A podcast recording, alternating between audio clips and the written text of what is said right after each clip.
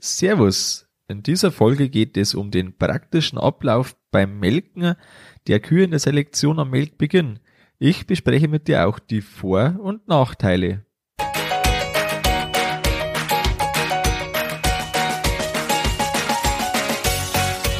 Herzlich willkommen beim Kuhstall Bau und Umbau Podcast. Hier bekommst du viele nützliche Ideen und Tipps für deinen optimalen Stall mit Blick auf das Wohl von Mensch und Tier. Schön, dass du da bist.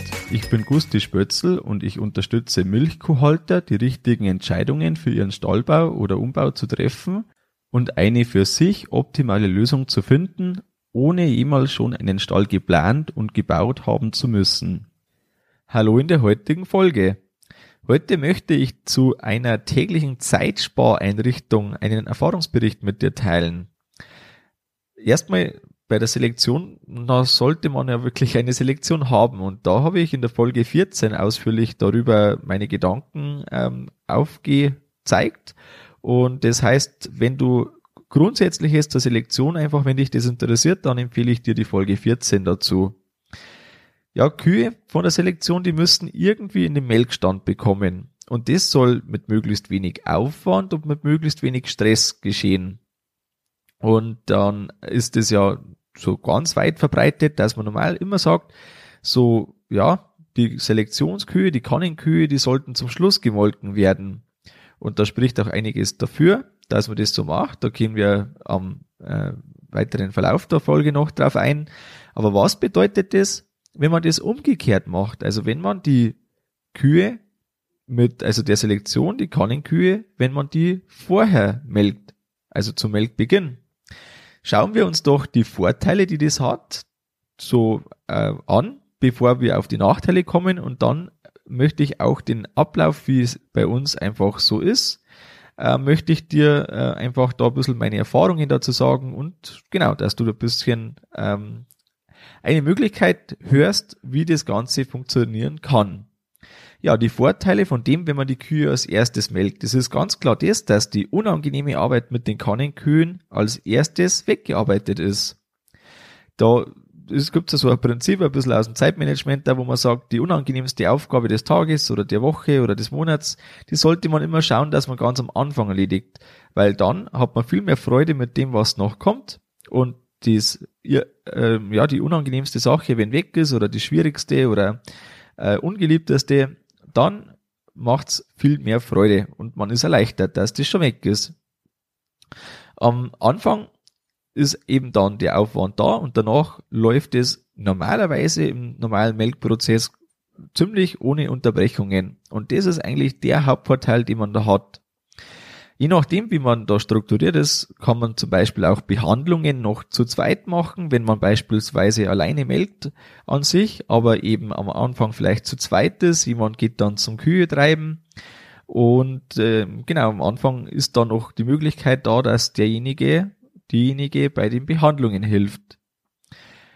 Vorteilhaft ist es, wenn kurze Wege für die Kühe äh, zu, zwischen Selektion und Melkstand sind und auch wenn man das nicht vermischt mit der Hauptherde, das sind jetzt Argumente, die ja weniger das bedingen, ob jetzt das am Anfang oder am Ende gemacht wird mit den Kannenkühen und Selektionskühen. Das ist eigentlich immer wichtig. Aber den Melkstandausgang, den kann man vor allem dann benutzen für den Eingang der Selektion, wenn man das am Anfang macht. Das ist dann deutlich leichter möglich, als das im Umkehrschluss so ist. Und ein klarer Vorteil, den man hat, wenn man am Anfang die Kannenkühe alle gemolken hat, dass die Milch für die Kälber direkt am Anfang da ist.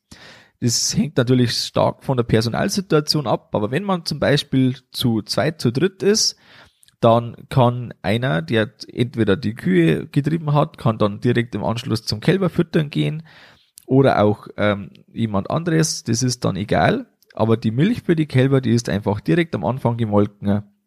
Am schlechtesten ist, finde ich immer, wenn man das einfach, äh, mit, wenn die mit in der Herde laufen, wenn es nicht anders geht, weil dann kommen die halt einfach zufällig und dann kann es auch passieren oder leichter passieren, dass eine Kuh übersehen wird, die eigentlich in die Kanne gemolken werden sollte. Wenn man das am Anfang hat, das Thema, dann denkt man ja automatisch dran, weil man jetzt genau weiß, okay, jetzt da ein, zwei, drei Kannenkühe, vier, fünf, je nachdem, äh, wie viel das sind. Und dann ist das weg. Ähm, ja, Behandlungen oder Kontrollen, also wenn man jetzt sagt, Frischmelkerkontrolle zum Beispiel, das kann man eben dann auch direkt am Anschluss schon machen, wenn die Kühe wieder in der Selektion sind, ist von dem her auf jeden Fall ein zeitlicher Vorteil, wenn man das so umsetzen kann. Welche Nachteile hat das Ganze, wenn man jetzt sagt, die Kühe werden am Anfang gemolken? Auf jeden Fall braucht man ein extra Melkzeug, weil sonst die Verschleppungsgefahr doch sehr groß ist, wenn jetzt da eine Hemmstoffkuh in, äh, mit dem gleichen Melkzeug gemolken wird wie auch andere Kühe und die andere Kühe ja später noch gemolken werden müssen, dann ist das auf jeden Fall eine große Verschleppungsgefahr und sollte man deshalb auf jeden Fall vermeiden. Und auch wenn man recht viele Kannenkühe hat, die dann irgendwie auf einmal da dastehen, dann ist es auch so, dass das so stark aufhalten kann, wobei man sich da ruhig hinterfragen darf, wie viel Kannenkühe hat man denn im Schnitt? Wenn man jetzt halt irgendwie sagt, der Betrieb mit 100 Kühen und von mir aus fünf Tage wird in die Kanne gemolken, ähm, dann hat man äh, rein theoretisch aufgeteilt irgendwo zwei Kalbungen pro Woche. Das heißt dann irgendwo so ein bis zwei Kannekühe aufgrund von ähm, den Geburten. Und dann kommen noch äh, vielleicht ein paar Behandlungen dazu, irgendwie äh, mit Antibiotika behandelt. Ähm, dann kommen halt vielleicht noch mal ein, zwei dazu, teilweise gar nicht, teilweise vielleicht mal mehr, das ist äh, immer wie es gerade kommt. Aber von dem her ist das von der reinen Anzahl ja doch irgendwo überschaubar. Und ähm, die wenigsten Betriebe werden wahrscheinlich sagen, okay, jetzt, äh, haben wir da eine Sondergruppe, die ist jetzt, äh, keine Ahnung, zwei Durchgänge groß. Und dann, ähm, das, also das, ja, da macht es dann sehr viel Sinn, dass die zum Schluss kommen. Natürlich ähm, dass man das dann mit Anschluss dann die Reinigung, dass man da die alle in die Leitung melken kann. Aber für Betriebe, die jetzt halt einen Melkstand haben, der weniger als einen halben Durchgang für die Kannenkühe belegt hat oder belegen würde, da ist meiner Meinung nach das auf jeden Fall eine Alternative, zumindest zu überlegen, ob man sich nicht mit dem äh, einen Vorteil verschafft oder einfach mal sich selber hinterfragen, was wäre denn, wenn man das so machen würde, welchen Vorteil hätte das vielleicht, was wäre im Ablauf anders, wäre das besser, ja, nein. Und dann kann man ja bewusst die Entscheidung treffen, ich lasse bei am Schluss melken, weil das, das, das, oder ich probiere es vielleicht mal, weil der und der Vorteil entstehen könnte. Kommen wir jetzt zum Ablauf. Wie schaut das denn bei uns aus? Vielleicht kennst du ungefähr den Stall, wie das bei uns ist. Bei uns ist die Selektion ziemlich nahe am Melkstand Ausgang. Dort, wo die Kühe den Melkstand verlassen, neben der Selektionseinheit, ist auf der einen Seite die laktierende Herde, ganz klassisch, und auf der anderen Seite ist die Selektion. Die Selektion ist unterteilt in bis zu drei Gruppen, einmal einen Strohbereich, einmal drei Hochboxen für zum Beispiel brünstige Kühe und sieben Hauptboxen, Tiefbuchten, und da sind die Kühe im Selektionsbereich. Diese drei bis zu drei Einzelgruppen, ähm, die Teil, also die lassen wir zusammen, treiben wir in den Liegebereich hinter, öffnen ein Tor der Selektion, so dass die Kühe zwar nicht zur Herde kommen, aber beim Melkstandausgang, also quasi falsch rum, durch den Melkstand gehen. Da muss dann das Hubgerüst, das bei uns die Platzteiler in die Höhe fahren kann, das muss dann oben sein, so dass die Kühe eben falsch rum da reinkommen. Dann muss die Erkennung ausgeschaltet sein, weil sonst er, würde er die Kühe erkennen, wie sie da ähm, auf der anderen Seite sind und dann nochmal auf der anderen Seite. Das ähm, löscht es da immer beim Hochfahren, aber nicht beim Runterfahren. Das muss man auch erst wissen, dass das so ist. Und dann treiben wir die Kühe hinter halb, also am Melkstand Eingang, wo die Kühe den Melkstand betreten.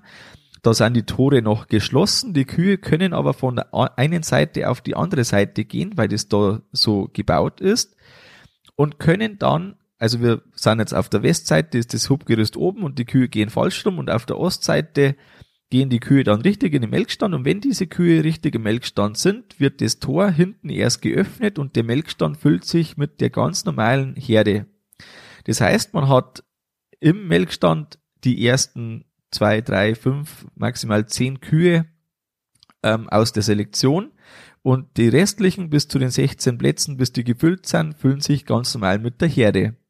So funktioniert das wirklich gut und ähm, so haben wir auch da wirklich jetzt gute Erfahrungen gemacht, eben wegen den Vorteilen, die ich im Endeffekt am Anfang schon angesprochen habe, dass die Kühe da schon da waren, dass man den Kopf frei hat wegen Kannkühen, man muss dann immer so aufpassen, uh, nicht, dass man eine übersieht. Vielleicht kennst du das auch, wenn du irgendwie da am letzten Durchgang noch die Kannenkuh kommt, denkt man sich schon, oh Gott sei Dank, jetzt ist sie da, habe ich doch nicht übersehen. Ähm, die, diese Gedanken, die fallen dann einfach weg oder diese ähm, ja, das, was man einfach da noch so mitträgt, die Belast, äh, Belastung in Anführungsstriche.